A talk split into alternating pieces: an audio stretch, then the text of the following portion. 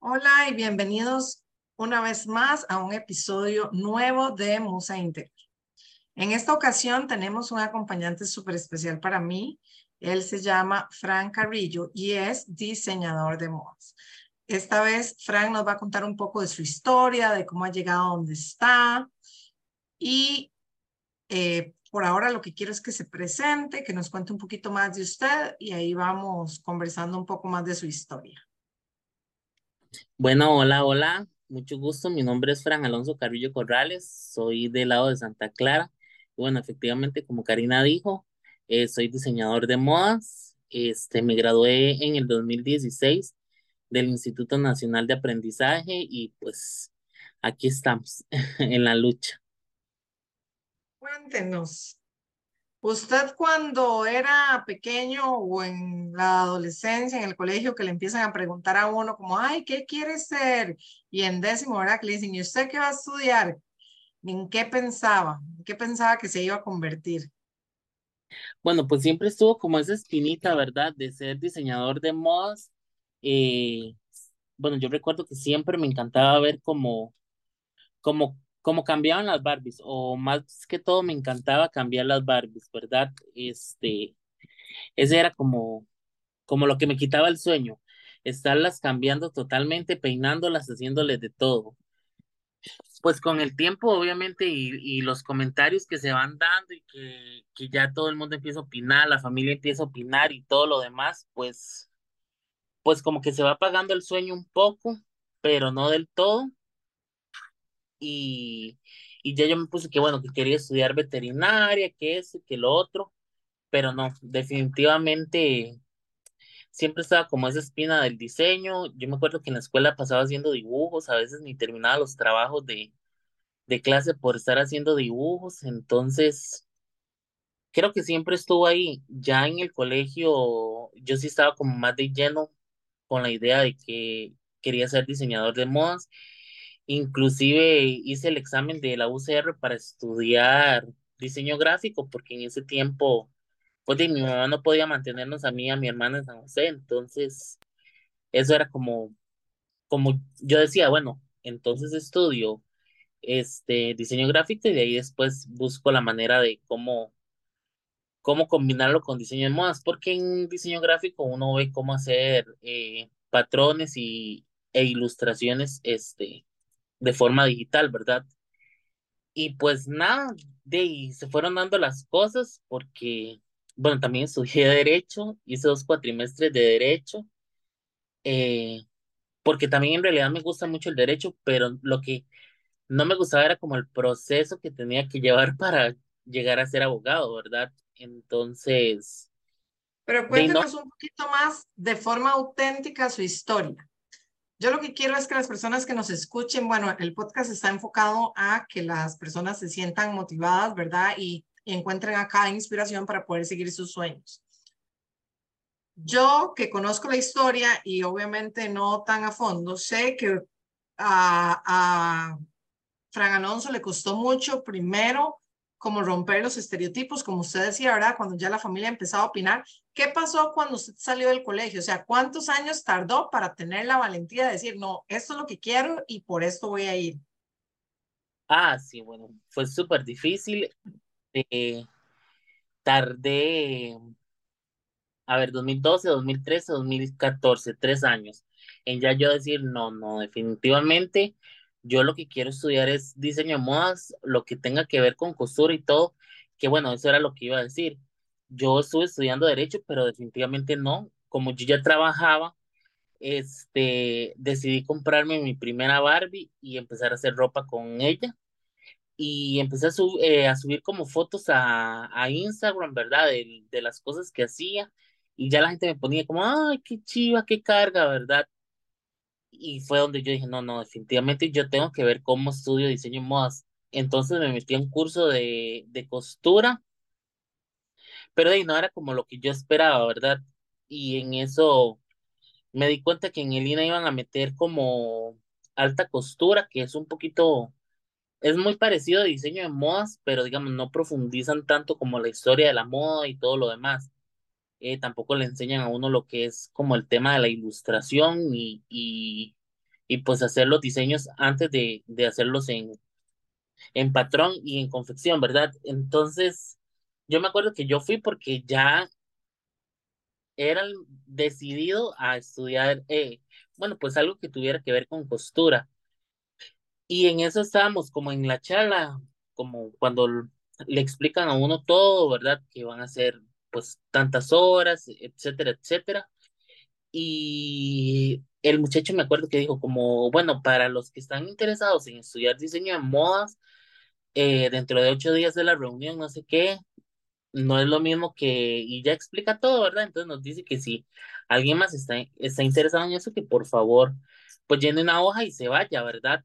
Eh, y claro, yo fue como que yo dije, es definitivamente Dios el que está poniendo todo porque yo tampoco estaba tan informado con, como, como, como era la situación de, con el INA y para mí fue, obviamente yo hice todo el proceso y ahí fue donde empezó como la gloria, pues obviamente también eh, empieza como los comentarios, pero creo que ya uno como que va dejando un poquito eso de lado, porque ya uno está en algo que le da como más fuerza, obviamente uno al tener el apoyo de la familia, bueno, de, en ese caso yo tenía como el apoyo de mis hermanas, eh, pues de primas y las amigas que también, ¿verdad?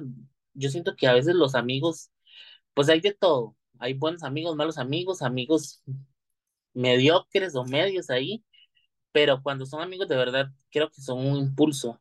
Eh, ya yo llegué a diseño de modas y ya fue como para nunca, para dejar de lado los malos comentarios. Me encanta la historia. Y ahora cuéntenos, estudió diseño de modas y cuando se graduó, o sea, porque, bueno, no hemos hablado, ¿verdad? Que eso es lo que quiero ir como de atrás hacia adelante, de ya el éxito que ahorita tiene eh, Fran con su empresa y el haber encontrado su verdadera vocación y lo que ama, ¿verdad? Lo ha llevado a tener este éxito. Pero ahora sí cuéntenos un poquito cómo fue desde que usted eh, se graduó, ¿verdad? De Lina, cómo fue el proceso a llegar a donde está ahorita. Bueno, sí es muy difícil, creo que que el tema de diseño de modas o bueno, esa carrera en sí en Costa Rica, pues si ya todas las carreras son difíciles porque di, es tal vez mucha la demanda y, y muy poco como, como el trabajo, eh, creo que para los diseñadores de modas es muy difícil porque creo que la gente no sabe valorizar el trabajo que uno hace. Igual creo que para los artistas también es bastante complicado, entonces creo que somos, formamos parte de los artistas que hay en Costa Rica. Eh, yo estuve un año trabajando aquí en, en, la casa, digamos, puse como un mini taller y, bueno, había como un cuartillo ahí, entonces se medio habilitó este, para hacer, bueno, con mis máquinas y de, pues sí tuve como mis clientes, pero no eran como como eso que se espera, ¿verdad? Que todo el mundo va a llegar y que el diseño de modas y todo. Creo que es que no se daba como a conocer tanto. Entonces, eh, yo empecé a aplicar en la página de Lina de Busco Empleo y me llamó un señor de San Ramón, de San José de Guadalupe, que él tenía una tienda de camisetas y quería meter como una línea de, de camisetas un poquito más casuales, semiformales, ¿verdad? porque él, las que trabajaban eran las geek, o bueno, estas de, de superhéroes, de juegos, de todo eso.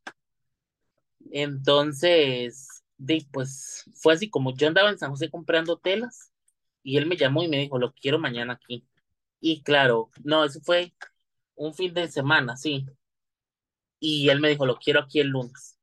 Claro, eso fue como devolverme para San Carlos. Creo que ni siquiera llegué a comprar telas me devolví para San Carlos, alistar todo, echar todo, di toda la ropa y todo al carro e irme con mi hermana que en ese tiempo estaba viviendo en San José. Y bueno, ella me dio ahí como el rinconcito y de verdad fui, pues el muchacho súper bien. Obviamente ellos no confeccionaban nada ahí, lo único que hacían eran como el arte de las camisas. Y fue, o sea, él estaba iniciando conmigo también, o sea, eh, íbamos como de la mano y pues lamentablemente como que el negocio no dio, eh, bueno, como que las camisas no tuvieron como mucho éxito, entonces me acuerdo que como a los tres meses el muchacho me dijo como que di que no, que no estaba funcionando la situación, pues obviamente uno comprende. El fuerte de él era pues las, ese tipo de camisetas que ya él eh, ya hacía, además de que es muy diferente, digamos, trabajar con maquila a trabajar alguien como más manual. Entonces, di, los, los precios eran totalmente diferentes. Él quería pues que las camisetas tuvieran el mismo precio de, de las geek, pero ya obviamente la hora mía no era comparada con en una maquila, ¿verdad? Que producen un montón de, de camisetas o de ropa.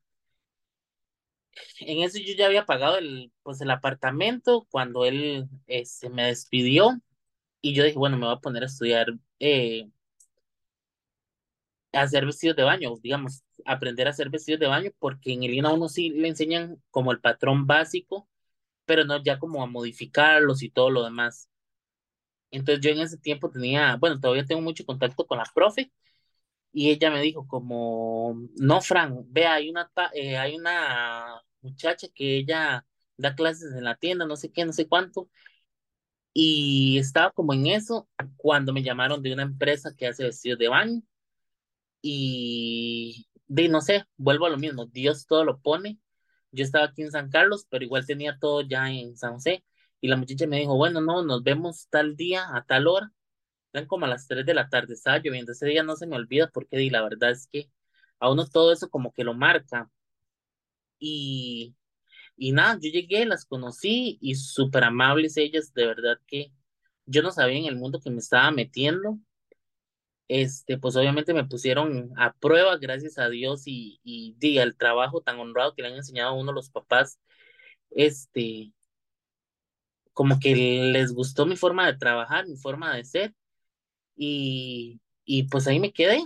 Estuve dos años trabajando con ellas, ahí ellas me dieron la oportunidad de ya, además de trabajar como operario de máquinas industriales, de hacerle diseños para señorita, eh, para Señora Costa Rica, ellos eran patrocinadores de, de Señora Costa Rica, el certamen de belleza, y y nada, de verdad que yo súper agradecido con ellas porque me enseñaron mucho, me dieron muchas oportunidades.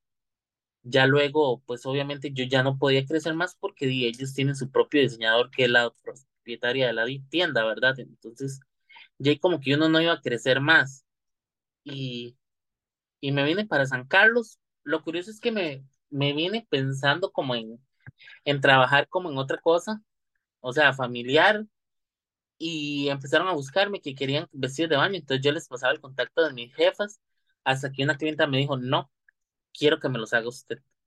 Y yo como ve, yo no tengo tanta experiencia, porque en realidad yo los confeccionaba y todo, obviamente uno aprende, pero yo no tenía como esa experiencia de hacer ciertas modificaciones, ¿verdad? Y di, no, ella me dio toda la confianza y desde ahí empecé y ya como que o como que la gente estaba enterada, o no sé, tal vez ese tiempo que estuve en San José ayudó, gracias a las redes sociales, como para que la gente viera que ya uno era diseñador de modas y todo lo demás. Y empecé y empecé, luego cayó la pandemia y estuve como un mes haciendo puros cubrebocas y ya, eso fue todo. Después de ahí empecé a crecer y la gente igual me buscaba. Creo que las muchachas olvidaron que existía la pandemia porque me hacían igual pedidos. Ya empecé a trabajar como con el certamen de señorita San Carlos y ya como que todo fue de, tomando como su, su, su camino, no sé, su forma. Y pues aquí estamos en la lucha. ¿Y cuánto tiene Caico de existir? Porque bueno, no nos ha contado, pero Fran Alonso tiene una empresa ya eh, formal, ¿verdad? Se llama Caico, que es su empresa de diseño, ¿verdad? Que prácticamente es esta historia que nos estaba contando, que así inició, pero ¿cuánto tiene ya Caico de existir entonces? Bueno, Caico se fundó en el 2016, que fue cuando me gradué. Este, estuvo un tiempo ahí como medio trabajando, luego estuvo estancado dos, años, tres años, dos años, sí. Y yo digo que oficialmente desde el 2020, ella ya empezó, digamos, ya empezó la marca como si sola como a crecer, pues como que se escuchaba más el, el nombre, ¿verdad? Es curioso porque eh, de uno no se lo cree, uno no cree que, que uno va dejando como una huella o que uno va, o que algo de uno pues está haciendo la diferencia, pero de ahí vamos, gracias a Dios. Entonces yo diría que tres años. Y para los que nos escuchan de otros países, porque tenemos audiencia hasta el momento en cinco países diferentes, eh, Caico ha enviado incluso sus diseños fuera de nuestras fronteras. Cuéntenos un poquito de eso. Sí, cuando mi abuelita cumplió 90 años, se le hizo una fiesta como hawaiana y este, pues yo le hice el traje a abuela, me hice el traje mío y bueno, los de mi, los de mi casa, por así decirlo. Y un muchacho de Facebook me, contra, me contactó y me dijo que el vestido de, la, de mi abuelita estaba súper bello, que él quería hacerme uno a la abuela.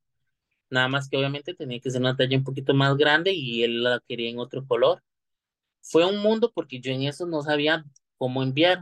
Entonces estuve como averiguando y por DHL fue que lo pude enviar.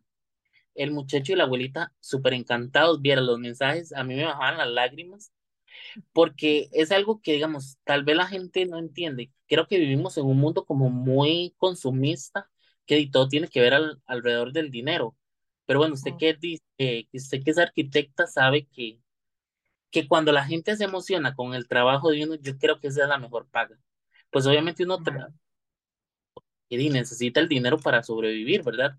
Uno tiene sus gastos y todo lo demás, pero creo que el mejor pago es eso, que la gente se sienta, pues, no sé, contenta, se sienta satisfecha, que, que luzcan el trabajo de uno. En mi caso, yo veo una prenda mía en la calle y parezco, no sé, tontito ahí, viéndome y, y hasta me pongo colorado porque de lo bonito que uno siente que la gente ande las prendas de uno. Pues habrán clientes que uno ni siquiera interactúa más que por mensajes, ya la gente que le pide de San José y esos lados, pero no sé, siempre se siente como, no sé, como un vientico de la rosa de Guadalupe en el corazoncito.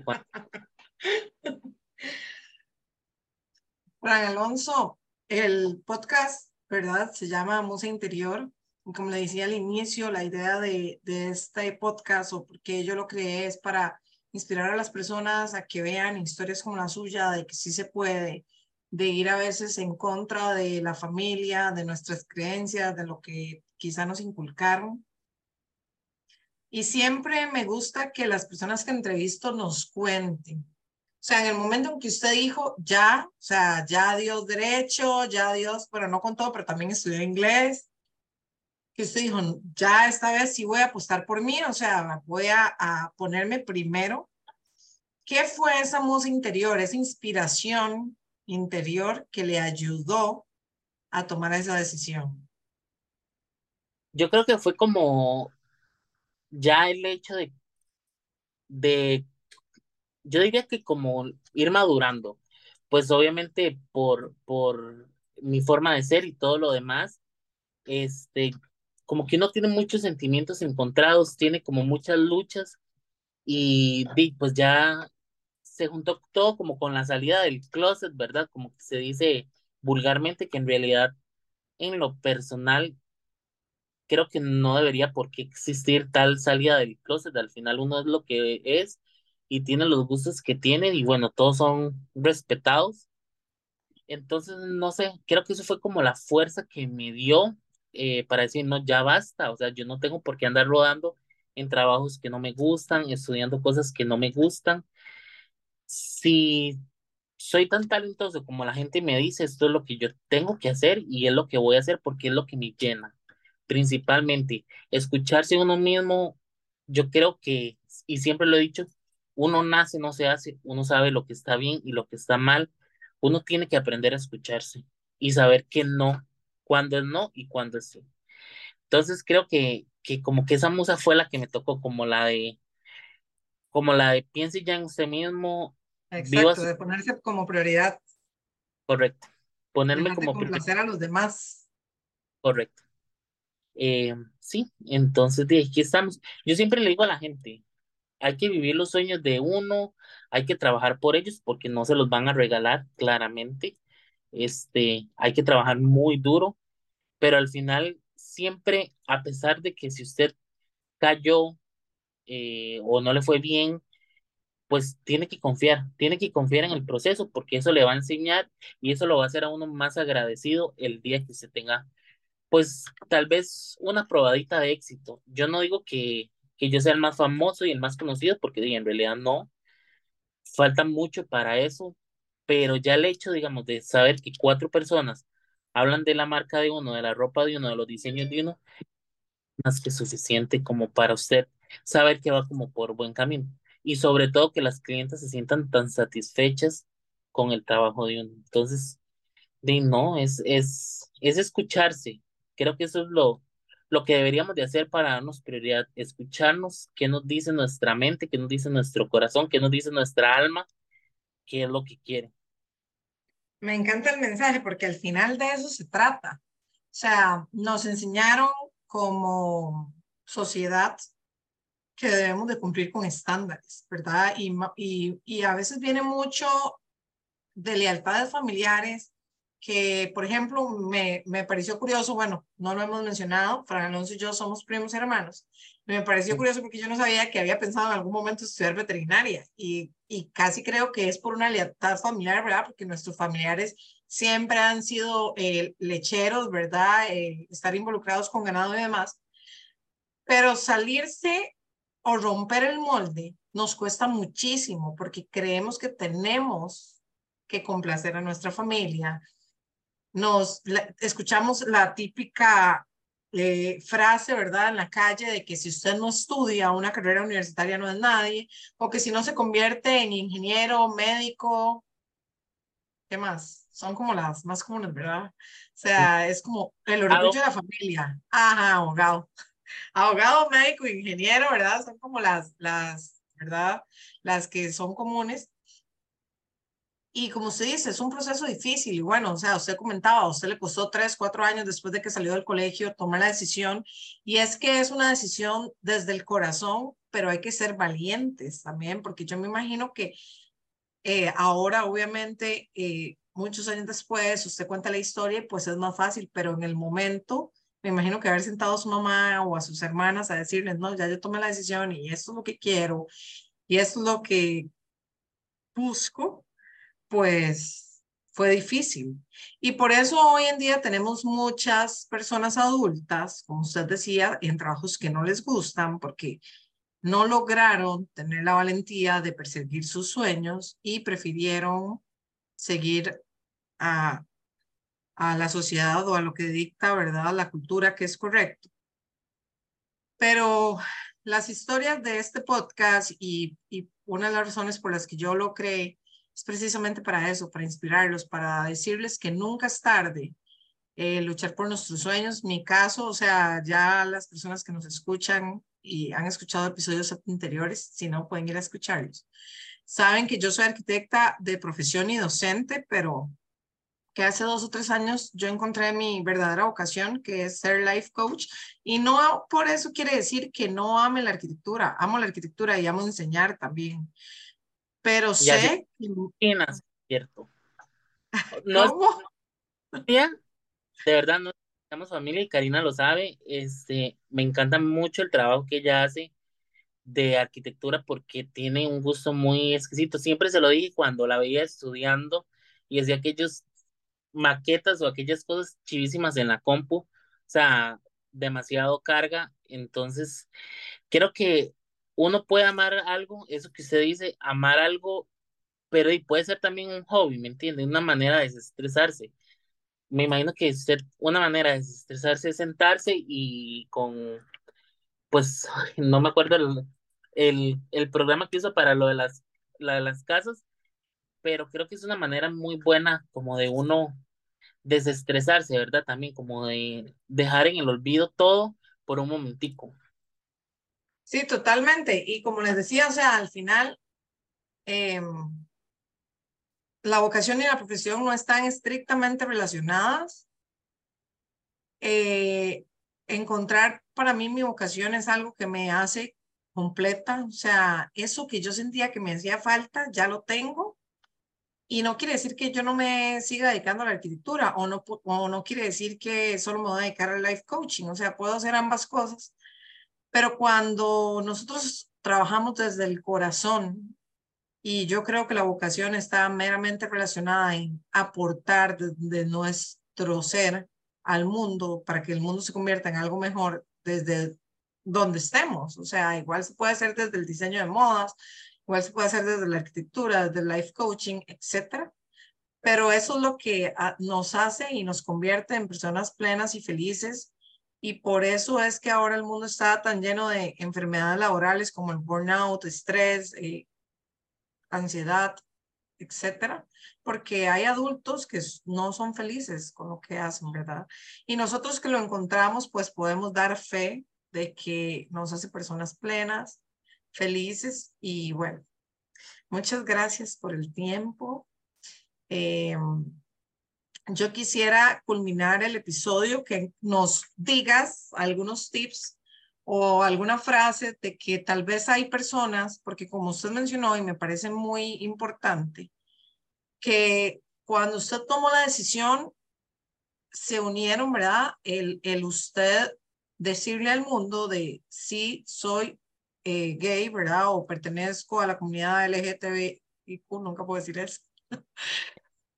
Y, y aceptar, eh, ¿verdad? O, o ir por sus sueños. Entonces, personas que tal vez nos están escuchando y tal vez están en esa lucha interna de decir, es que soy diferente, pero me da miedo qué piensa mi familia, me da miedo el que dirán, me da miedo eh, los amigos, que usted nos, nos diga, ¿verdad? O nos deje con una frase o algún tip para estas personas de que se lancen, de que pasar esa barrera del terror va a hacer que encontremos un arcoíris detrás de ello.